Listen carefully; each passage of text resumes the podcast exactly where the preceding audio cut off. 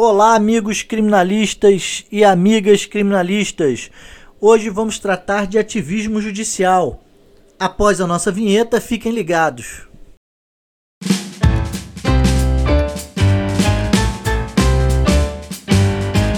Está no ar Criminal Lawyer, o podcast do advogado criminalista. Olá, amigos criminalistas. Hoje vamos tratar de um tema bem polêmico que tem sido falado já há alguns anos e recentemente tem tomado uma proporção maior, chamado ativismo judicial. Então, para a gente entender o ativismo judicial, com certeza a gente tem que ir lá atrás para ver a criação desse termo, né? Quando ele surgiu, por que, que ele surgiu e onde ele surgiu, que é mais importante. Né? Então, a origem do ativismo é, é, judicial enquanto uma interpretação criativa que eu costumo chamar, né, remonta aí do século XIX.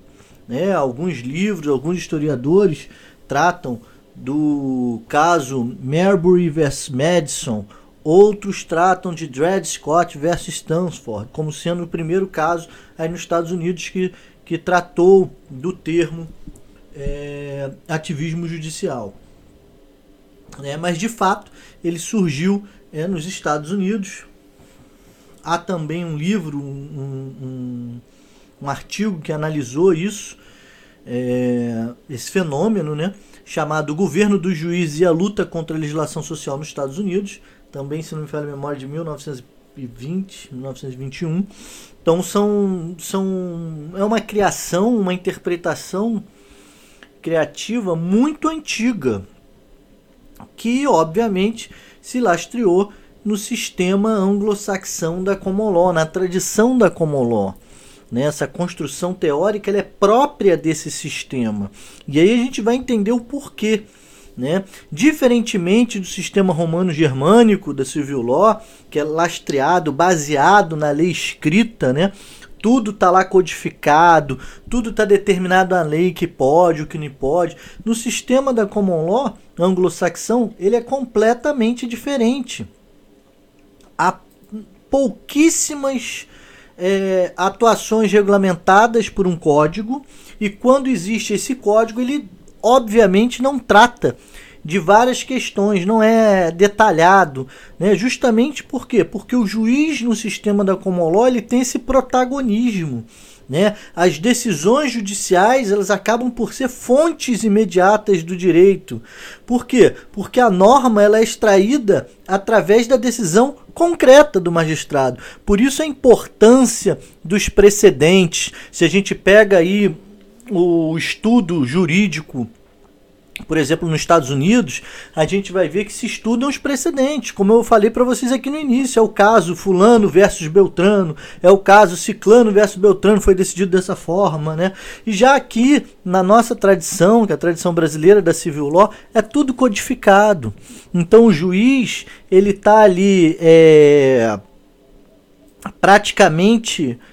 É, ele tem uma baliza, né? ele fica preso ao que diz a Constituição, as, as leis infraconstitucionais, elas são limites ao poder do julgador.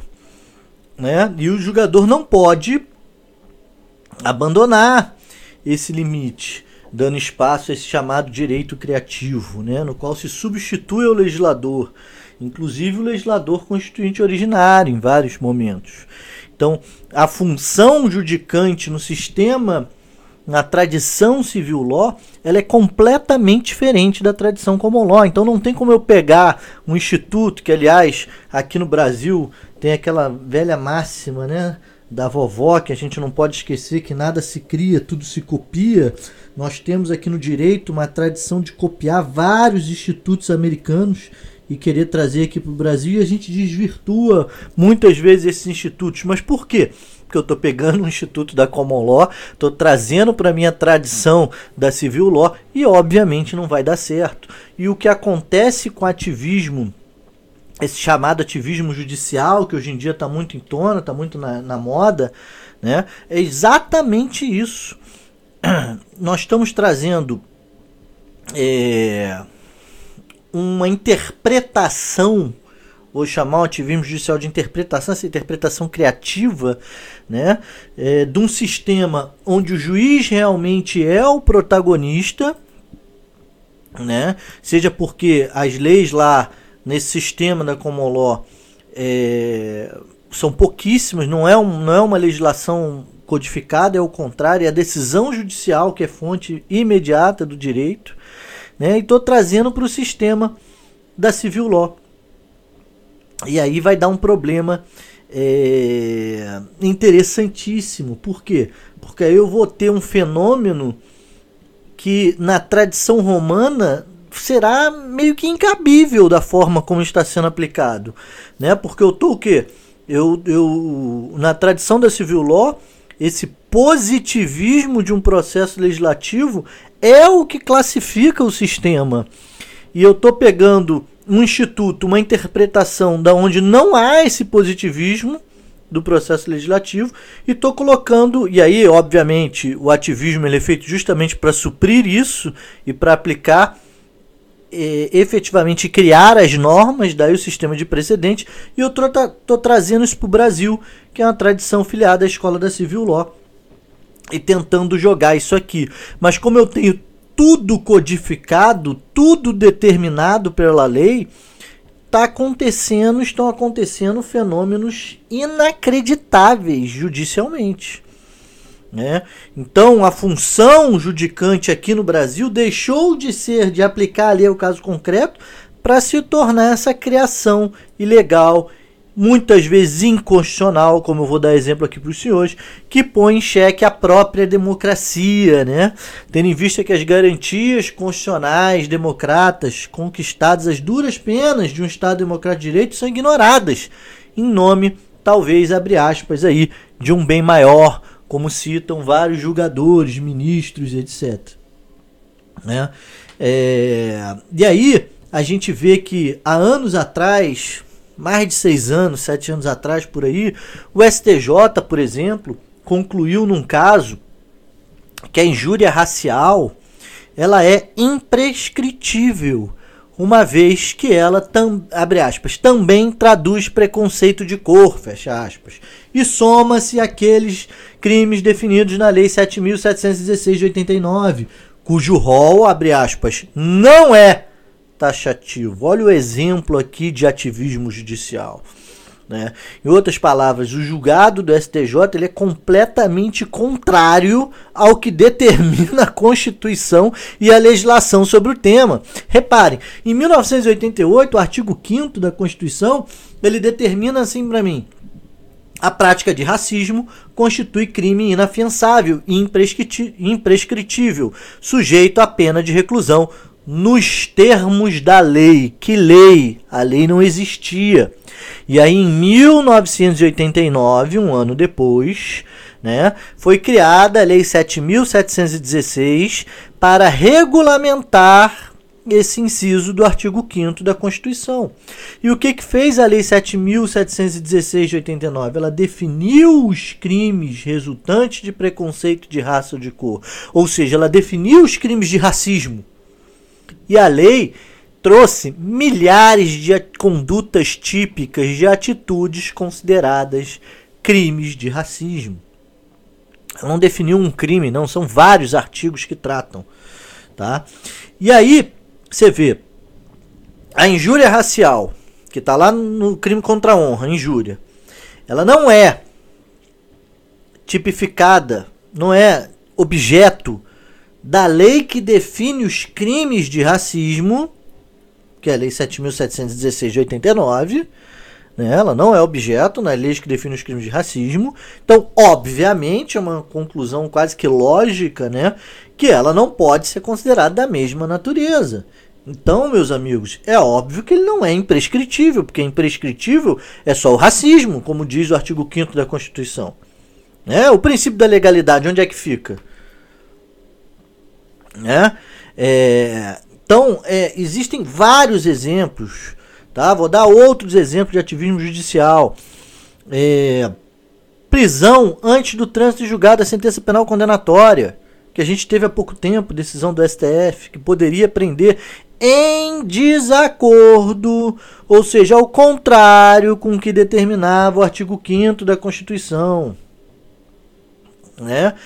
Outra, alterar a prerrogativa de foro por entender que os crimes cometidos por parlamentares agora vão gozar da perpetuação jurisdiccione. Dessa forma, os julgamentos ficarão sob a competência do STF até o encerramento da justiça processual. Também não pode, vai de encontro ao artigo 53 da Constituição.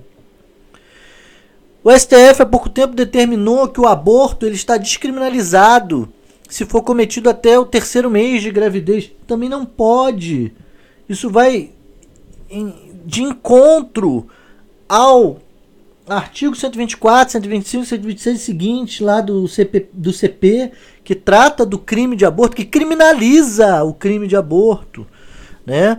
E a mais recente, que foi a pérola das pérolas, né? foi quando ele criminalizou a homofobia, a transfobia. Né? Então, a gente tem o mesmo problema aí da questão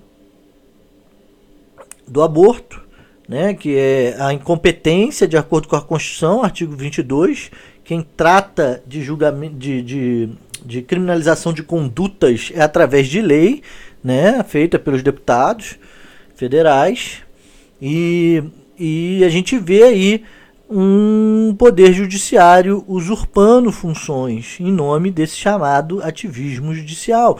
E o que, o que é preocupante, né?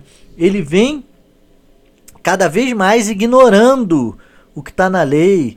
Né? Lembra que a Constituição, uma das primeiras aulas de direito penal que a gente tem, a gente vê lá o artigo 5 da Constituição quando diz: não há crime sem lei anterior, né? nem pena sem prévia combinação legal. Mas não tem anterior essa lei que coloca a transfobia como crime. Não tem essa lei que trata da descriminalização do aborto. Ao contrário, o aborto é penalizado no Código Penal. Então, independente, o que eu quero que vocês entendam é que independente de questões políticas, de pensamento A, X ou B, a gente pode mudar se a gente não gostou. A gente vai lá no Código Penal e diz: olha, a partir de agora eu vou fazer uma lei, aqui os deputados vão fazer uma lei que vai dizer que aborto não é mais crime. Não tem problema nenhum. O que eu não posso é julgar completamente em desacordo com o que diz o mandamento legal, em nome da, do famoso ativismo judicial. Por quê? Porque aqui não é Estados Unidos. Aqui não é common law. Aqui não há essa possibilidade do juiz ultrapassar essas balizas legais que são a Constituição e a legislação infraconstitucional para aplicar, tratar o direito como norma. Não há possibilidade de a gente pegar aqui a jurisprudência e ela ignorar o que diz a lei, como a gente vê em vários julgados. Você pega aí lei mais nova que determinou XYZ e o juiz não cumpriu, aí você vai reclamar, o tribunal fala assim: não, mas a súmula que foi editada em 1985 diz que não pode. Amigo, a súmula de 1985, a lei que permite, é de 2019. Então é óbvio que essa súmula não pode ser imposta em cima da lei que mudou agora. É, naquela época não podia em 1985, agora em 2019 a lei permite. Né? Então esse ativismo judicial, na minha concepção, ele da forma como está sendo realizado aqui no Brasil, é incompatível com o nosso sistema, é incompatível com a tradição da civil law. É lógico que você vai me dizer assim, porra, Gustavo, então não temos nenhuma forma de possível ativismo judicial? Bom, até temos. Se a gente pegar o artigo 3 do CPP, a gente vai ver que seria, entre aspas, uma hipótese de ativismo judicial, né? Desde que, obviamente, balizado pelos princípios constitucionais e, obviamente, que não vá de encontro à legislação codificada sobre o tema. Então, diz lá o artigo 3 a lei processual penal admitirá interpretação extensiva e aplicação analógica, bem como suplemento dos princípios gerais de direito poderia dizer que seria aí uma espécie de ativismo judicial. Né? Mas lembrem, eu estou tratando aqui de processo penal. Já o Código Penal é ao contrário. A lei não admite interpretação extensiva, não admite aplicação analógica. salvo se for para beneficiar o réu. É o que diz a lei, né? Então a gente tem que tomar cuidado nessa mania que a cultura jurídica brasileira tem de pegar esses institutos e importar lá do, do, do direito anglo-saxão, da common law, e trazer para cá, porque não vai dar certo. Não vai dar certo. Não vai dar certo. Só para recapitular, no sistema da common law, ele se baseia fundamentalmente nos precedentes judiciais. Por quê? Porque as decisões não, tem nada codificado. Então as decisões judiciais são as fontes imediatas do direito. É a norma do direito que é extraída a partir de uma decisão de um caso concreto. Por isso a questão dos precedentes. Aqui no Brasil, que a gente segue a tradição da civil law, é completamente diferente. É uma tradição romana que prioriza esse positivismo legal. Essa norma jurídica determinada, geralmente em abstrato e geral, que é determinada na legislação, no papel. Tá? Então o juiz ele não tem como julgar contrária à norma. Ele está balizado pela norma. Né? Então, por consequência, aí, esse, esse, o que é levado ao judiciário aqui no Brasil, ele é resolvido não por uma criação, mas sim por uma subsunção do caso concreto ao que diz a norma. Então vejam, é um sistema completamente diferente. Estou sendo repetitivo, mas para ficar claro. Então não há possibilidade de se utilizar o ativismo judicial como vem sendo utilizado aqui no Brasil. Isso vai acabar com a democracia, vai acabar com o judiciário e o que é pior, está já acabando com o sistema de previsão legal. A gente não consegue mais entender o que está acontecendo, por exemplo, no Supremo Tribunal Federal. Uma hora vem uma decisão, na outra hora vem outra decisão é, é, completamente diferente, antagônica à decisão anterior para o mesmo caso, né? pelo chamado ativismo judicial. Então é uma loucura, é uma loucura. A gente não tem mais segurança jurídica nenhuma no sistema brasileiro e está ficando cada vez pior. Então, antes de defender esse ativismo judicial que esses novos constitucionalistas, ministros, magistrados defendem, vamos pensar um pouquinho, estudar um pouquinho conforme ele foi criado, por que, que ele foi criado, né, qual sistema que ele foi criado, para a gente entender que é, é incompatível. É incompatível. Não posso pegar o motor de uma mobilete e botar numa Ferrari, não vai dar certo tá? Então, meus amigos, ficamos por aqui. Até a próxima. Aguardo vocês no nosso Instagram Criminal Lawyer. Um abraço.